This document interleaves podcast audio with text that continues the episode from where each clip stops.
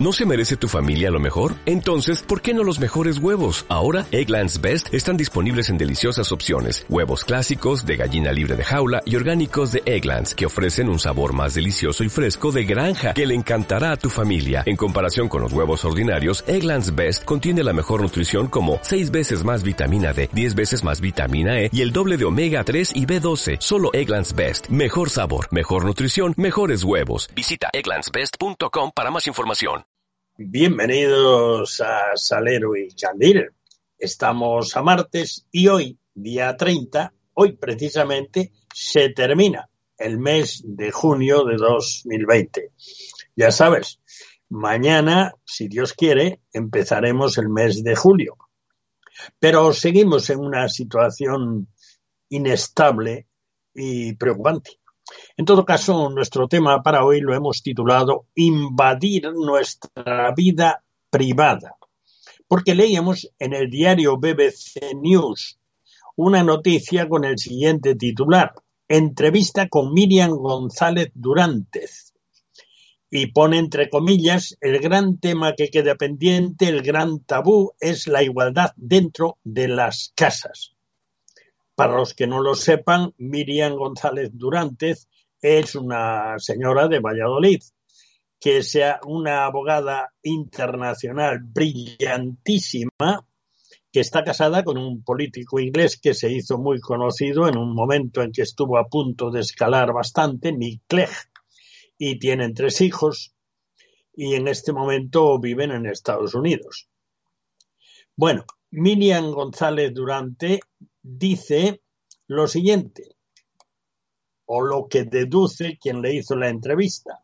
Se resiste a comparar la, la pandemia con una guerra. Adopta por un momento esa narrativa y dice que si a los grandes conflictos del siglo pasado le siguieron cambios sociales enormes, algo similar debería ocurrir con la crisis del COVID-19. En el siglo XX nos dimos cuenta de cosas importantísimas, como por ejemplo que las mujeres podíamos trabajar. Se refiere a trabajar fuera del hogar, porque aquí todo el mundo trabaja donde sea. Y así se lanzaron al mercado del trabajo. ¿De qué nos estamos dando cuenta durante esta pandemia? ¿En qué podemos avanzar socialmente? Reflexiona en una de las charlas virtuales que el AI Festival organiza junto a BBC Mundo bajo el título Imaginad el mundo. La abogada española experta en derecho de la Unión Europea tiene clara la respuesta, el trabajo doméstico. Es decir, ¿dónde podemos avanzar? En lo que ha dicho antes.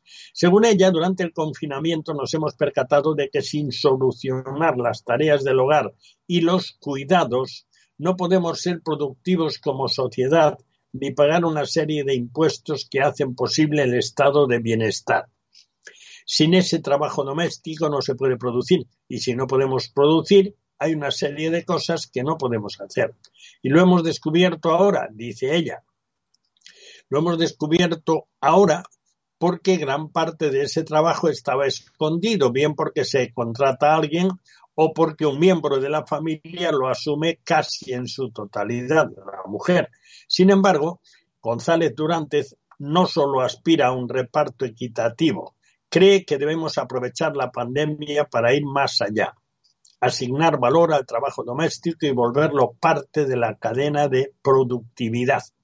No se trata solo de reequilibrar, sino de liberar ese potencial si quitas la parte humana y miras las cifras, lo ideal es tener a toda la sociedad al nivel más cercano de su potencial máximo de productividad.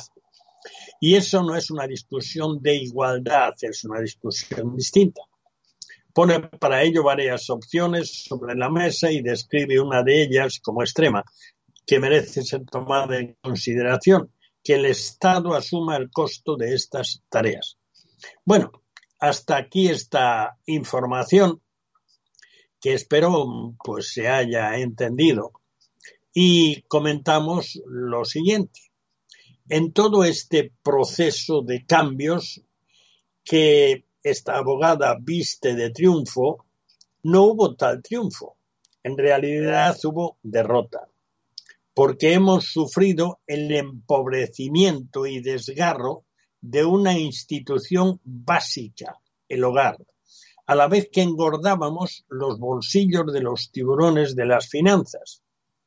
Pero últimamente se va entrando en lo poco que queda del hogar al imponer que los niños sean educados por las instituciones y que se regule cómo han de comportarse los miembros de las familias dentro de su propia casa.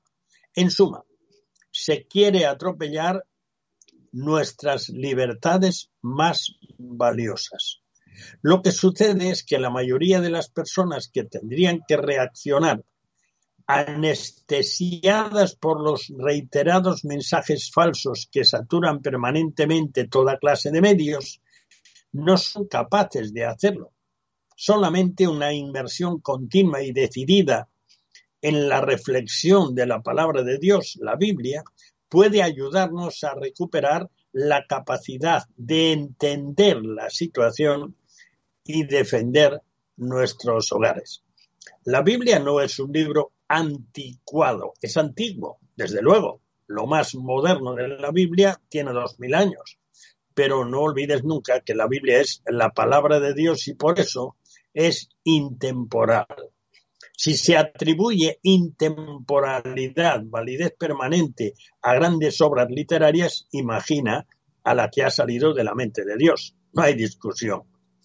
Pues o nos volvemos a ella o iremos a peor, nos seguirán engañando. Pues hasta mañana, si Dios quiere, en el tiempo de Salero y Candil. Dios te bendiga.